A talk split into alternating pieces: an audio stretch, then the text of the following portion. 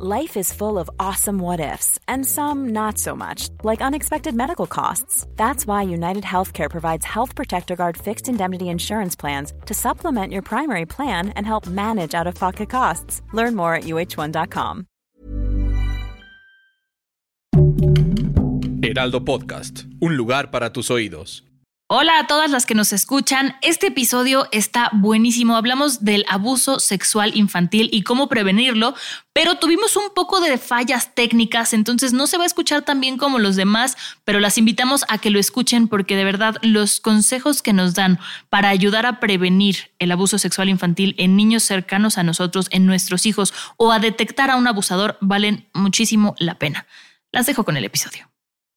La violencia sexual infantil es una de las formas más severas de violencia y una grave violación a los derechos de los niños y niños adolescentes, con consecuencias devastadoras para la víctima, para su familia y la comunidad. Esto lo dice así tal cual la página del IMSS. Vamos a hablar de este tema que me parece que es muy fuerte, pero es muy importante que como papás y como sociedad lo conozcamos y podamos relacionarnos con él desde un punto de, de sabiduría, ¿no? Entonces, para hablar de esto está con nosotros Paula Aguilar, que me da muchísimo gusto. ¿Cómo estás, Paula? Muy bien, muchas gracias por abrir este espacio y abrir este tema.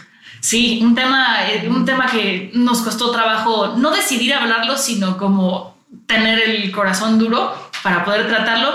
Tú tienes una, es un grupo que se llama Mamá Conciencia. Sí, es Mamá Conciencia es como mi nombre en Instagram, así okay. empezó la cosa. Este, y estoy en Instagram, estoy en TikTok, en Facebook, tengo mi página web ahí con muchísima información. La verdad es que el corazón de lo que hago, yo soy psicóloga eh, este, infanto juvenil y asesora educativa familiar, pero mi corazón desde hace 14 años ha estado muy puesto en el tema de prevención de abuso sexual y he trabajado con miles y miles de familias en México y en Estados Unidos, eh, justamente intentando cada vez conocer mejor, aprender más para proteger muchísimo mejor a nuestros niños. Claro, porque como decía Saskia, ¿no? Hace algunos episodios, si queremos creer en el futuro hay que apostar por los niños y hay que apostar por el bienestar de, de los niños. ¿Qué consideras, o qué se más bien, qué se considera como abuso sexual infantil? Muy bien. Siempre vamos a tomar en cuenta dos factores principales. Te podría decir de memoria la definición exacta, pero yo creo que vale mucho más la pena, así platicadito, darte estos dos factores. Uno va a ser la desigualdad de poder y de autoridad. Eh, es un componente muy importante que tiene que estar presente para que se considere un abuso. Y por otro lado, la intención con la que se realizan las interacciones. De pronto tenemos niños de la misma edad eh, y no sabemos si se trata de un abuso o si se trata de un juego exploratorio propio de la edad. Y estos dos factores, si los tenemos muy claros, o a lo mejor tenemos una persona mayor, pero con un tema a lo mejor de algún tipo de funcionamiento distinto a nivel cerebral que impida el control o la regulación de impulsos y otras cosas, ¿no? Entonces necesitamos tener estos dos factores para comprender que eh, un abuso siempre va a ser cuando hay una desigualdad de poder y de autoridad y la intención es provocar una sensación corporal de placer sexual. Entonces es persuadir, coaccionar eh, o forzar a un niño a participar en una actividad que tiene como finalidad el acto sexual o una acción de, con connotación sexual. Y esto puede ser con o sin violencia y puede ser, ahí te va la sorpresa, con o sin contacto. Ok, al ser niños. Me imagino que también puede haber una parte psicológica. Y también con los adultos. Esta definición de abuso aplica para todos. Eh, la huella del abuso con contacto, ahorita si quieres te especifico qué es cada uno, pero la huella del abuso va a ser prácticamente la misma, es decir, deja como como si fuera dejando unos, em, unos pins, unos tachuelitas en diferentes partes de un mapa, así como en puntos clave, la huella es muy parecida de una persona a otra. Pero la profundidad de esta sí va a depender de tres cosas. De la intensidad, es decir, del tipo de abuso, de contacto, de no contacto, de la frecuencia, qué tantas veces ocurrió. ¿Fue una vez o fue durante 15 años todos los días? Esto es distinto. Y en tercer lugar, y muy importante, de las posibilidades de, de, la persona en cuanto a su psicología, su fortaleza yoica, sus habilidades. Y entonces Estos tres factores van a determinar qué tan profunda va a ser la huella del abuso en los niños. Eh, pero va siempre a haber una huella. Entonces, me encanta mencionarlo por un factor importantísimo. Culturalmente minimizamos y desechamos las denuncias de abuso de no contacto, pensando que eso no es un abuso. Y deja una huella igualmente profunda en la psicología del niño. Ok. Y lo que me decías ahorita de profundizar, explicarnos un poco más de esto. Sí. Es súper importante. Sí, el abuso de contacto va a ser el que todos reconocemos como un abuso. Eh, por ejemplo, obviamente una penetración, un sexo oral, tocar, estimular, masturbar, ese tipo de cosas en donde tal cual, sí se toca la piel. Es ese contacto, todos lo reconocemos, para todos es válido, no está en juicio. El de no contacto es, por ejemplo, poner a un niño a ver o escuchar un acto sexual, incluyendo eh, físicamente o pornografía. Em, también a tomarle fotos a un niño en posiciones sexuales, eh, desvestirse delante de un niño con la intención de provocar una reacción en el niño y en el adulto provocar un placer sexual con este exhibicionismo. Entonces tiene que ver con ciertos factores en donde no, no se está tocando al niño, pero sí se le está sexualizando a través de narraciones, a través de cosas que escucha o que ve o de circunstancias en las que se le pone. Ok, me quedé congelada con eso. Eh, ¿Cuál es el porcentaje de abuso sexual infantil en México? Ok, si estabas congelada, congélate peor de una vez. Este, a ver, hay, las estadísticas no son totalmente precisas porque hay un área como digamos que obscura, como si fuera un iceberg, la parte de abajo, de todo lo que no se denuncia y todo lo que no se habla, ¿no?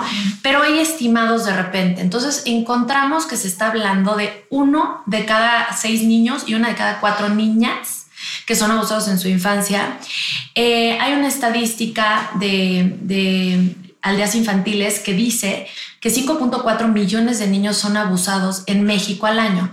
Eso es un equivalente a 10.2 por minuto. No, es, muchísimo. Es muchísimo. En México. En México, la OCDE nos catalogó desde el 2019 como el país primer lugar en abuso sexual infantil. A nivel mundial, de los países que comprende la OCDE. Pero estamos como primer lugar, es súper alarmante. Eh, esto que me dices ahorita, además de que me deja congelada, me hace pensar de las pocas denuncias que sí se llegan a hacer, ¿cuántas proceden realmente? A ver, no tengo el dato así exactito, pero es una cosa así como de 100 mil casos se denuncian 10 mil, proceden em, mil, este, van a juicio mil y si realmente tienen una condena, una cosa así como 10. No estoy diciendo el dato exactito, pero, es una proporción así. Es tremendo. No, no, no, no. Y pasando estos datos que son tan fuertes ahora, nosotros como papás o mamás que nos estén escuchando o familiares también, em, ¿cómo puedo saber si mi hijo o hija está siendo víctima de un abuso sexual? Porque a veces los niños no lo dicen. O luego hay adultos que abusan, que son tan inteligentes que lo disfrazan para que los niños no sepan explicarlo. ¿Cómo papá qué puedo hacer para estar prevenido, para cuidar? Es la parte más compleja porque definitivamente por la etapa del desarrollo el cerebro ni siquiera está lo suficientemente maduro como para que pueda un niño tener los recursos suficientes para reconocer un abuso. Eh, va a haber muchísimas cosas que me encantaría platicarte más o menos a grandes rasgos que podemos hacer nosotros como adultos para darles a nuestros hijos recursos de manera que ellos sepan detectar, detener y comunicar un abuso. Eso podemos darle a los niños. Ahorita platicamos qué herramientas pueden ser estas. Ok. Ahora, los papás, ¿qué necesitamos saber? Necesitamos entender que es un abuso que, pues lo acabamos de platicar, para no minimizar, por ejemplo, estas experiencias que de pronto son de sin contacto. Em, necesitamos saber de qué manera intervenir y sobre todo esta parte también de conocer los focos rojos en los adultos que están cerca de nuestros hijos. ¿Qué actitudes no no son adecuadas o nos pueden prender un foquito rojo para estar más al pendiente. Y por otro lado, lo que decías, la sintomatología que los mismos niños van a arrojar. La idea que me encantaría transmitir ahorita es qué hacer para no llegar a ese momento en que detectemos un abuso porque no va a haber, que no, haya. ¿Cómo, ¿Cómo, detectar también un abusador o un posible abusador antes de que pase algo? En el tema de los niños, nada más como para no dejarlo inconcluso, los síntomas que vamos a encontrar son muchos, pero, o sea, los niños siempre van a comunicar. no verbalmente, no, necesariamente con palabras, pero nos comunican. Todo el tiempo nos están comunicando. El chiste es que sepamos entender lo que nos están comunicando. Hay una terapeuta en Estados Unidos que trabaja mucho con trauma y ella dice, lo que sana al niño no es que comunique, porque todo el tiempo está comunicando, todo el tiempo plasma en su juego su realidad, etcétera, sino que haya un adulto, que haya alguien que sepa mirar lo que está comunicando y lo sepa contener. Entonces, esa es nuestra chamba, mirar qué está comunicando nuestro hijo y poder contener la experiencia para ayudarle a entender y elaborar y sanar si es necesario. Ahora, síntomas. Mm. Está, solo uno es exclusivo de abuso sexual, todos los demás van a ser propios de em, cualquier tema emocional prácticamente. Entonces, el que es exclusivo de abuso sexual va a ser la sexualización de la conducta. Ok que los niños empiecen, por ejemplo, a buscar que toquen sus genitales constantemente o ellos toquen los genitales de alguien más también con frecuencia, eh, que su juego esté cargado de sexualidad, una sexualidad no de un niño que explora para ver tú que tienes, yo que tengo, sino de un niño que está buscando provocar en sí mismo o en otra persona sensaciones placenteras parecidas a una sexualidad adulta. Em, ¿Qué vamos a encontrar? Movimientos copulatorios, el juego sexual entre sus juguetes, sus muñecos, dibujos cargados de contenido sexual, palabras inadecuadas eh, que, un niño no debe de saber manejar, comportamiento seductivo manifiesto, a veces hay masturbación compulsiva, aunque ojo, esta también puede ser de pronto signo de ansiedad y hay que saber discernir. Ok. Pero la sexualización es el niño muestra en sus acciones o en sus palabras ciertas conductas que tienen una connotación sexual que no es propia de un niño, que es un adulto, de algo que conoce un adulto pero que no conoce un niño. Claro, porque el cerebro funciona y va madurando y entonces un niño no tendría por qué hacer eso, ¿no? Veía un video en Instagram ahora que lo dices, ¿no? De, de una niña aproximadamente de unos tres años haciendo movimientos sexuales con una almohada. Y la mamá decía, no, es que mi hija no ha sufrido ningún tipo de abuso pero duerme en el cuarto de los papás. Entonces, eso también es considerado abuso sexual infantil, exponerlos a, aunque sean los papás, a verlos tener relaciones. Claro. Ok, porque también modifica la conducta, ¿cierto? Por supuesto, un niño no tiene la capacidad psicológica ni cognitiva de comprender lo que significa un acto sexual y no tiene por qué presenciar, presenciarlo. Y un niño solo va a replicar lo que ha vivido. O sea, un niño no replica algo que no conoce. Y aparte de la sexualización de la conducta, te voy a nombrar otros síntomas como las regresiones, cosas que ya había logrado y me voy para atrás. Las somatizaciones, cuando me empiezo a enfermar, sobre todo es cabeza, gastrointestinales, piel. Mucho me ha tocado musculares en las piernas, por ejemplo, tema de piernas, que no se explica por ninguna otra razón médica. Eh, cambios de personalidad notorios, pérdida de interés en cosas que antes les interesaban, cambios en los patrones de alimentación, de sueño, en el rendimiento académico, aislamiento, em, un exceso de dependencia con los padres cuando ya eran más independientes, una resistencia a hablar de temas corporales o a cambiarse de ropa, por ejemplo, y por supuesto también signos físicos en genitales, ano o boca. Pero eso es solamente si el contacto es físico, ¿no? Que también si el contacto no es físico, lo que decías, puede presentar todos los demás y es igualmente válido. Exactamente, y eso es lo difícil. O sea, de hecho, el 98% de las pruebas físicas de abuso salen negativas. Claro, porque no necesariamente tiene que haber una penetración para que sea un, abuso, sexual. Y luego no, no siempre es en el momento. De hecho, solo se calcula que el 20% de los niños lo reportan y lo reportan, más bien de las víctimas de abuso lo reportan y normalmente lo hacen cuando ya pasó tiempo o con alguien que no los puede ayudar. O sea, se calcula que el 80% de los abusos no son reportados por los niños, incluso si se les pregunta. Ok, ¿Cuáles son las consecuencias que puede tener un niño que ha sido abusado? Además de estos signos que tú nos acabas de dar, más como a largo plazo o a plazo inmediato, psicológicamente o emocionalmente. Ok, esto es lo grave del tema del abuso sexual infantil. Justo ayer estaba viendo una, una película de una asesina en serie, bueno, no me acuerdo cómo se llama, pero traía ella una, una historia de abuso en su infancia, ¿no? Y las historias normalmente en donde encontramos que algo ya se desajustó a nivel de la psicología humana tienen que ver con abusos en los años tempranos, ¿no? En, la infancia temprana. Entonces, ¿qué secuelas puede haber? Desde una depresión, trastornos de ansiedad, este, pensamientos suicidas y suicidio, embarazos precoces muy tempranos o promiscuidad o insatisfacción sexual, o sea, temas con la sexualidad. Eh, puede haber un alto índice de consumo y abuso de sustancias. Mm, hay temas sobre todo que tienen que ver con lo vincular, con las relaciones interpersonales, con el autoconcepto. estos que te estoy diciendo son como los que podrían preocupar más en términos de salud pública, por así decirlo, pero realmente lo que se observa son huellas profundísimas en la psicología que, se, que, que tienen como secuela, eh, comportamientos específicos en todas las dimensiones de la vida, porque cambia el concepto que yo tengo de mí misma o de mí mismo, de mi cuerpo, eh, de, quién es el otro, de cómo me relaciono con el otro y desde dónde me relaciono con el otro. ¿El mundo es un lugar confiable o no lo es? Eh, y entonces Pensándolo desde este lugar de partida, podemos encontrar una sintomatología enorme. Para mí justo eso es lo que más me mueve a trabajar en este tema, que es un tema bastante crudo. Igual y lo platico con mucha soltura porque, bueno, llevo demasiados años trabajando con esto todos los días de mi vida. Pero la realidad es que para mí lo, lo fuerte es, si tú logras, si nosotros logramos como sociedad eh, intervenir de manera oportuna con nuestros niños, ya sea para que no vivan una situación de este tipo o si la vivieron. Para trabajar. Exacto. Es toda la diferencia en salud mental y emocional.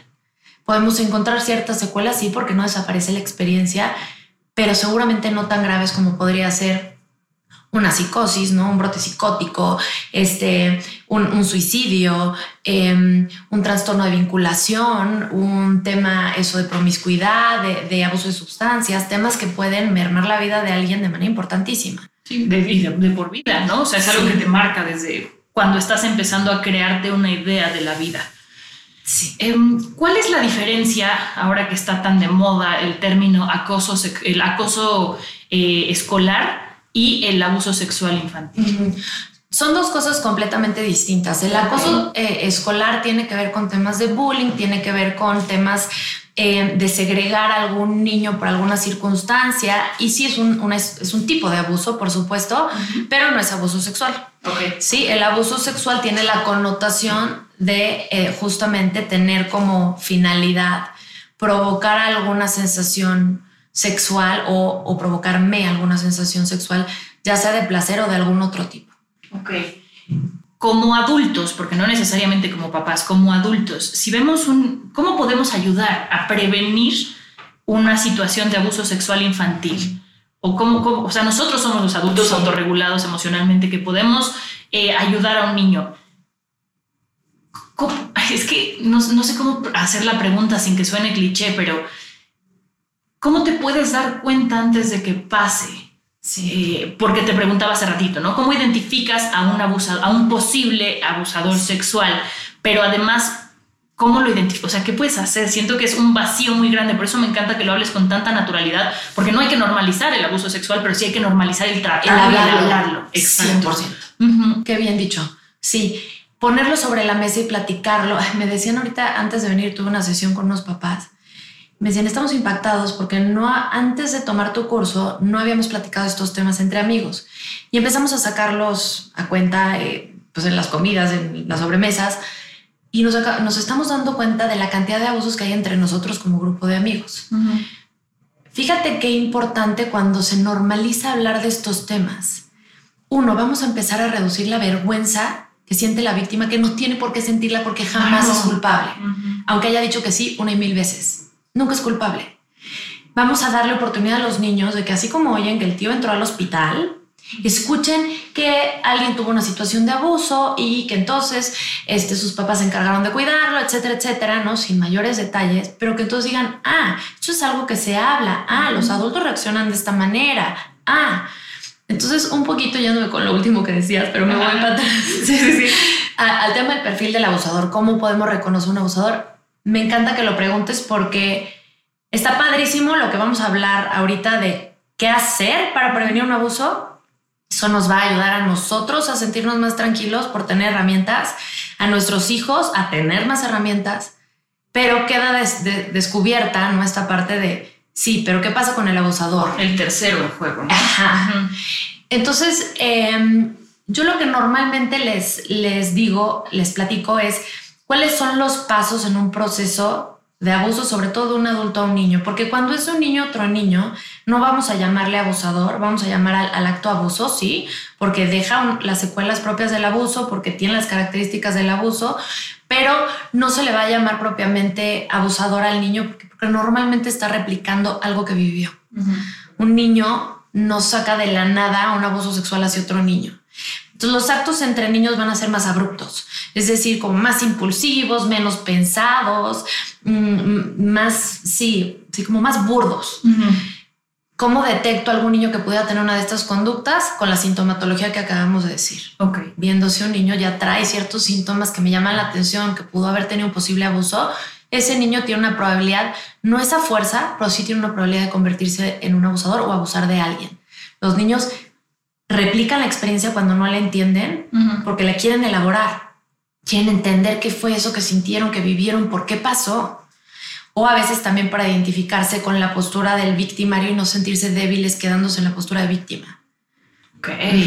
Entonces, sí, hay todo un rollo. Ahora, si son adolescentes, eh, podría entrar en juego una dinámica entre niño y adulto. Tendríamos que ver caso por caso. Pero el adulto normalmente va a ser, por estadística, mayormente hombre, aunque por supuesto que hay mujeres que abusan. Eh, van a ser cercanos a la familia por estadística, porque entre el 30 y el 40% de los abusadores son personas cercanas, son familiares, perdón. Como que familiares, abuelo, abuela, tío, tía, primo, prima, hermano, hermana, papá, mamá. Esos van a ser entre el 30 y el 40.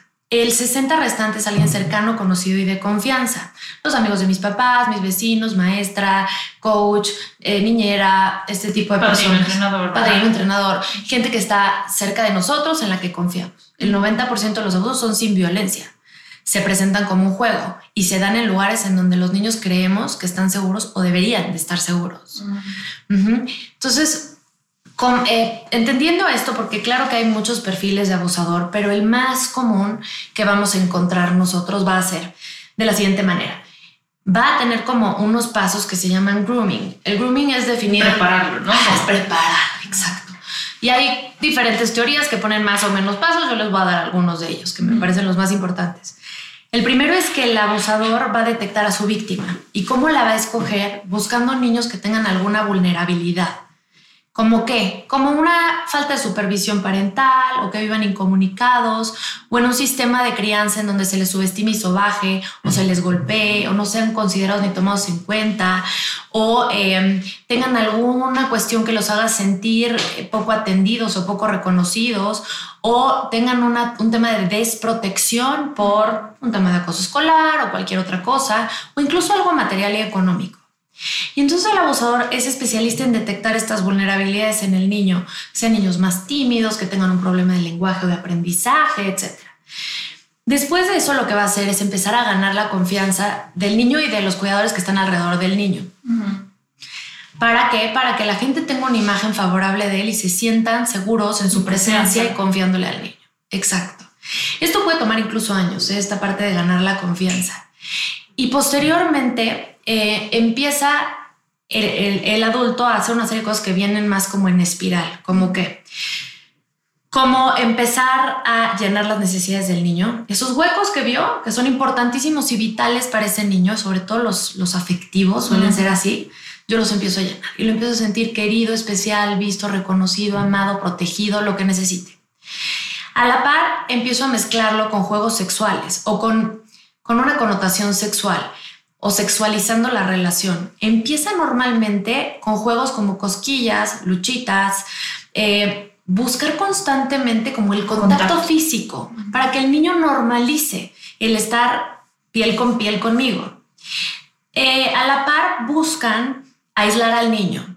Y entonces cualquier excusa es buena para estar a solas con el niño. No te preocupes, ustedes están muy cansados, yo no tengo hijos, a ver, yo lo llevo. Bueno, lo voy a llevar a comprar un helado que se muere de ganas. ¿Qué crees? Traigo un scooter nuevo y lo quiero sacar a pasear al parque. Cualquier excusa es buena, ¿sí? Para estar a solas, para empezar a aislar. Y por supuesto se cierra todo esto con un tema de control a través de manipulación, de chantaje, de amenazas, eh, que hacen que el niño vea muy difícil la posibilidad de salir de ahí, le dé muchísimo miedo, o por vergüenza, o por culpa, o por temor a que algo pase. Y por, porque ya generaron un lazo afectivo. Entonces también si tú ya tienes una persona que te llena eso que te hacía falta y ya lo quieres, te vuelves, es una cosa muy enfermísima. yo, perdóname, pero sí, me dio ahorita... Es que claro, si nosotros como adultos de pronto es difícil entender una relación confusa como puede ser alguien que te da algo bueno, pero a la vez también te está lastimando, pero normalmente suelen tener una gran habilidad de manipular, entonces voltean la tortilla, como comúnmente se dice, te voltean la tortilla en donde tú eras la víctima, ahora te conviertes tú en el victimario y, la, y eso moviliza tu culpa. Y entonces eso sella el silencio. Y se sella tanto el silencio que llegan a la vida adulta. Incluso mucha gente muere sin haber reportado un abuso. Es un sello que a mí me impacta porque dices, el sello de la culpa, el sello de la vergüenza, el pacto no hablado que se hizo en la infancia de no reportar esto a nadie, se perpetúa en la vida adulta y sigue sin reportarse cuando somos adultos. Entonces, ¿cómo, tocar este tema con un niño? ¿Cómo te acercas a un niño? ¿Cómo le dices cuando empiezas a detectar tú como adulto, ¿no? Ciertas conductas, ciertos comportamientos, algunas de las claves que tú nos decías, ¿cómo te acercas a un niño para que sienta esa confianza contigo como papá, familiar, abuelo, de decirte esto que prometió que no iba a decir o que a lo mejor lo avergüenza o lo incomoda. Ahí entramos en todos los recursos de prevención. La prevención está en la vida cotidiana. La prevención no es sentarnos a decirle a nuestros hijos, nadie debe ver y tocar y tú no debes ver y tocar a nadie. No, no, está bien que los niños lo sepan, que ojo, no seamos demasiado incisivos porque luego también eso genera que sientan como muchísimo miedo a todo lo que es corporal y a su sexualidad y tampoco queremos eso. Pero, em, pero la prevención va a estar en lo diario. Por ejemplo, si te parece bien, me voy a ir como de lo que, del objetivo que queremos lograr, que se hace de cada objetivo, que es que el niño detecte, detenga y comunique. Súper, sí. Por ejemplo, para que un niño detecte un abuso, ¿qué requiere? Requiere sí saber y conocer qué es un abuso, saber que alguien bueno también es capaz de tener una acción mala o equivocada. Y por eso hablar de los errores en casa es importantísimo y que los niños lo normalicen como, claro, todos cometemos errores y pues lo que se hace es reparar de esta forma, que el error no se vea como algo terrible, gravísimo, que los papás digan, mira, mi mamá que es buenísima y lindísima y la amo, se equivocó y me gritoneó y la regó y me me pidió una disculpa. Alguien bueno también puede hacer algo malo, porque los niños son tan polares en su mente que les cuesta trabajo entender que un adulto, que para ellos es la verdad y la bondad absoluta, pueda realizar una acción de este tipo. Entonces, para detectar, claro, conocer la información pero también van a conocer otras dos cosas. Conocer la información sobre qué es un abuso, quién puede ser un abusador, qué hacer si estás en una situación de abuso. Digo que no, me voy y aquí le platico y lo platico. Eh, ¿Qué actitudes no son adecuadas en un adulto? Un adulto no es tu amigo.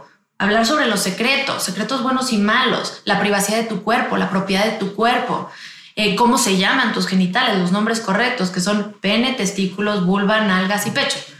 Esos son los nombres correctos. Entonces, la parte de conocer. Ahora, hay una parte de detectar que es la más valiosa y la más fuerte, porque todo esto que te dije está en la mente racional consciente, que el niño todavía no tiene totalmente desarrollada, le falta. Lo que sí tiene es toda la parte de su mundo sensible, esta parte emocional, como más instintiva, y están entre más, son, entre más chiquitos son, están más en contacto justo con lo corporal, lo empezamos a desensibilizar conforme lo tenemos que anular para adaptarnos a la regla, la norma, límite, lo cual es bueno, la regla, la norma, límite. Pero ahorita les doy un tip para no desensibilizarlos. Entonces, los niños pueden detectar cómo se siente su cuerpo. Si un niño está acostumbrado a poner atención a su cuerpo y a reconocer la sensación, ay, siento algo, y esto algo, ¿cómo se llama? Clasificarlo en sí o no, lo más simple para los más chiquitos, o cómodo o incómodo si están más grandes, o lo que queramos que sea me voy o me quedo, o participo o no participo. Miro mi sensación, la clasifico y después, al haber tenido en casa muchísimas experiencias de que esa incomodidad es suficientemente válida para que yo ponga un límite, diga que no, me vaya a una situación, y eso me lo respaldó mi sistema máximo, que son mis papás o mis cuidadores. Entonces, cuando yo tengo esas experiencias, lo que voy a lograr es que un niño en cualquier otra circunstancia sea capaz de poner atención a su cuerpo, eh, de detectar su incomodidad y de saber que esa incomodidad es suficientemente válida para decir, no, me voy, alto. Pero eso se tiene que practicar en la casa. Claro. Todo eso en cuanto a detectar. Ajá. Digo, hay muchísimo más. Te estoy haciendo un resumen porque yo doy talleres larguísimos de esto, pero como por tener lo básico. Está bien. ¿Qué otra cosa? Em, detener. Para detener un abuso, un niño necesita ser un niño seguro. Y eso tiene que ver todo con la crianza y con el vínculo. Un niño inseguro, por más que detecte un abuso, no va a decir que no ni se va a ir de ese lugar. Tiene que haber practicado muchísimas veces poner límites a gente con autoridad, por ejemplo. Y sabes qué? Tiene que haber practicado que cuando dice que no, alguien más se enoje. Le diga, ya no soy tu amigo, ya no te voy a invitar a mi casa.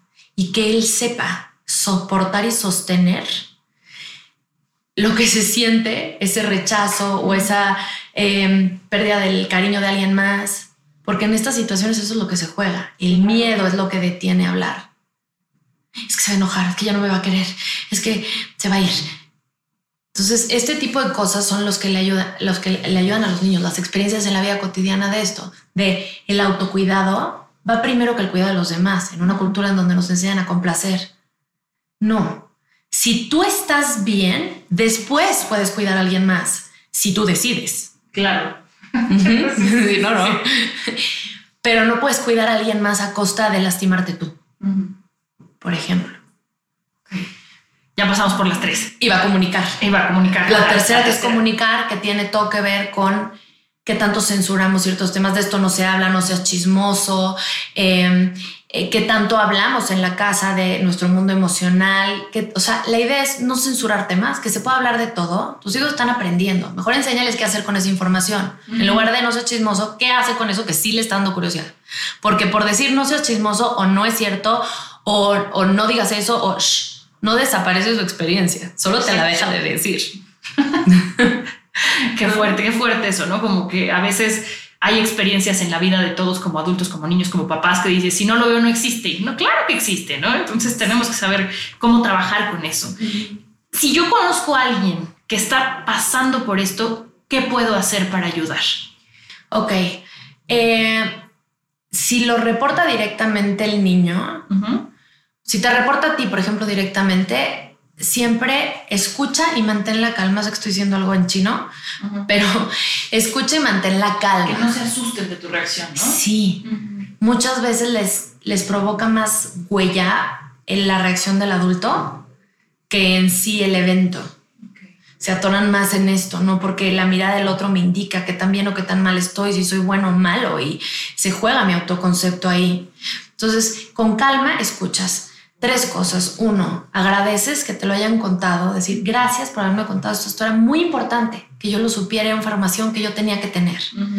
Dos, a veces llegas hasta ahí porque no puedes contenerte y está bien, llega hasta ahí, si, si hasta ahí llegas, por lo menos, pero no hagas preguntas, por favor la gente suele hacer miles de preguntas porque, claro, nos inquietamos, queremos entender qué pasó, estamos también en negación, ¿no? Y sobre todo si es alguien cercano, conocido de confianza, híjole, pues te están hablando de tu papá, de tu hijo, de... Mm, Quieres resolverlo a través de la información, pero para un niño es mucho.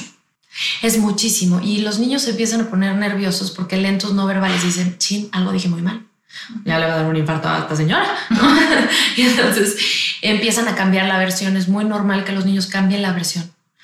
Digan, no es cierto, este era broma, a verdad, no fui yo, fue alguien más. Y entonces empieza el papá a ponerse histérico. Es que no seas mentiroso, eso no se dice, porque. Y entonces los niños se bloquean y ya no lo reportan. Entonces, mucha calma. Después de, de, agradecer, lo que sí decimos es que eso se llama abuso y que el adulto que lo hizo, la persona que lo hizo, se equivocó eso no fue correcto y por ningún motivo lo debió haber hecho. También ahí podemos hablar de culpa. Tú no tuviste la culpa aunque hayas dicho que sí. Y en tercer lugar, aseguramos la protección. Yo me voy a encargar de cuidarte para que esto no vuelva a pasar, si somos los papás. Pero si eres la maestra, pues no puedes prometer eso. Pero sí puedes decir, voy a hacer todo lo que esté en mis manos para que esto no te vuelva a ocurrir. Claro, claro.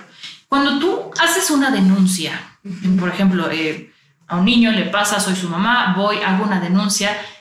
¿Qué pasa con ese niño? ¿Cómo es el proceso? Porque hablábamos antes de empezar que el proceso para los niños es muy fuerte. Entonces que también muchas veces entre la pena de que no sepan que mi hijo fue abusado, que no porque fue un familiar y no porque lo que le va a pasar no se hace. ¿Cómo es este proceso para que la gente sepa?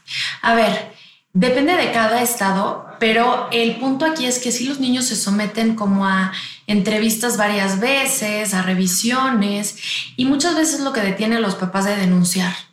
Creo que nos, nos compete si alguien está escuchando que se dedique a, a este tema y pueda dejar su huella ahí, modificar ciertas maneras de hacer las cosas porque tenemos que adecuar eh, como el proceso de denuncia a, a, lo que tenemos enfrente, que es un niño, que efectivamente normalmente no verbalizan, sí comunican, pero no verbalizan. Y si lo verbalizan es difícil que mantengan su versión muchas veces. Y volverlos a entrevistar una y otra vez puede ser revictimizante y generarles a ellos cuando no es bien manejado, porque si es a nivel terapéutico, claro, podemos volver sobre el tema para acomodar.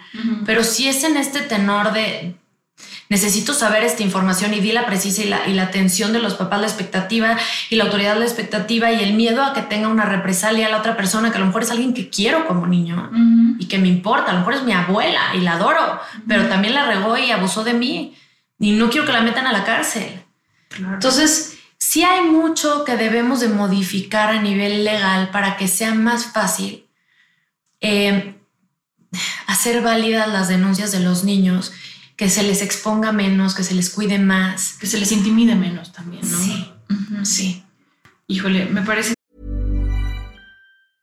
Mom deserves the best, and there's no better place to shop for Mother's Day than Whole Foods Market. They're your destination for unbeatable savings, from premium gifts to show-stopping flowers and irresistible desserts. Start by saving 33% with Prime on all body care and candles. Then get a 15-stem bunch of tulips for just $9.99 each with Prime. Round out Mom's menu with festive rosé, irresistible berry chantilly cake, and more special treats. Come celebrate Mother's Day at Whole Foods Market. Ready to pop the question? The jewelers at BlueNile.com have got sparkle down to a science with beautiful lab-grown diamonds worthy of your most brilliant moments. Their lab-grown diamonds are independently graded and guaranteed identical to natural diamonds, and they're ready to ship to your door. Go to Bluenile.com and use promo code LISTEN to get $50 off your purchase of $500 or more. That's code LISTEN at Bluenile.com for $50 off. Bluenile.com code LISTEN.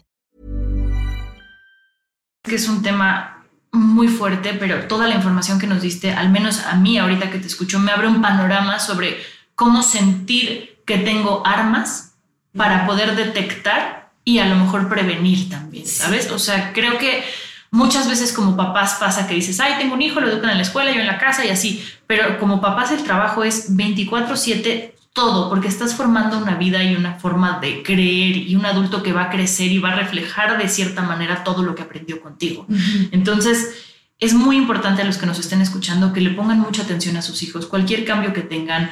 Eh, no sé si tú quieras agregar alguna, algún tip más, alguna cosa más que no hayas comentado que creas que es importante. Ahorita que dijiste esto, es siempre créanles. Eh, la, nada más estadísticamente hablando, la probabilidad de que un niño mienta es bajísima, casi nula. Uh -huh. Hay que creerles a los niños uh -huh. y siempre acudir a un especialista.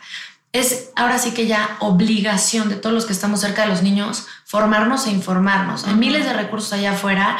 Eh, yo tengo muchísimo publicado en mi cuenta, doy talleres, conferencias. Este mes de abril está la campaña de Mi Voz por Ellos junto con Crece Online y ahí regalo todo el mes de abril gratuito mi curso de prevención de abuso sexual infantil grabado.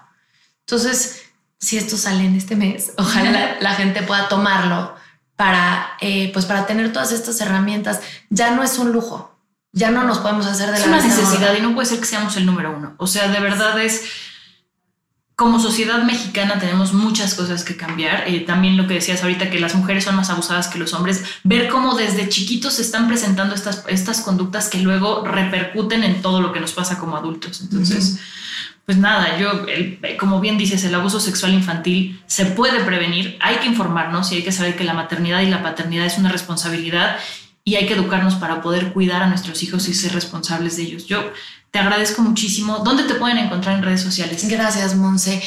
mamá.con.ciencia es en Instagram, en TikTok estoy como Mamá Conciencia, en Facebook como Mamá Conciencia y tengo una página que es www.mamaconciencia.com. Ahí encuentran todos los servicios que ofrezco. Hay una sección de testimonios.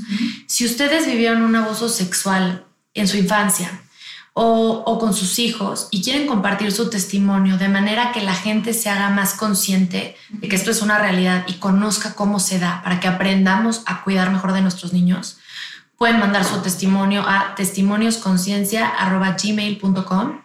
Son publicados de manera anónima en la página de Mamá Conciencia y los voy compartiendo en Instagram también. Todo con la finalidad de convertir el dolor de un abuso en algo que pueda proteger a otros niños. Claro. Antes de irnos, porque me acabo de acordar de un tema que dejamos abierto, que es los tips para no desensibilizar al niño. Ah, qué bueno que te acordaste.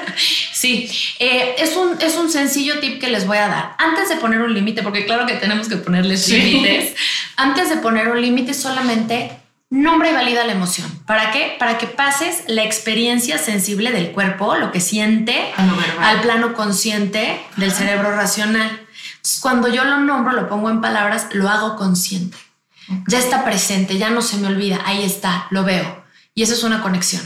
Entonces es, una, es un tip sencillo, pero para no desensibilizarlos. Y no solo con los niños, ¿no? También con los adultos. Cuando te dicen, si te pasa algo, háblalo, verbalízalo, ¿no? Creo que, creo que es importante. ¿Hay algún testimonio que quieras compartirnos para ayudar a la prevención, como mencionabas? Eh, a ver, por ejemplo, les voy a contar uno eh, que afortunadamente fue detectado. Esta mamá había tomado el curso de prevención, estaba informada para que vea toda la gente que sí se puede hacer algo. Su chiquita tiene un tema de lenguaje. Ella todavía no habla muy bien o casi no, tiene tres años.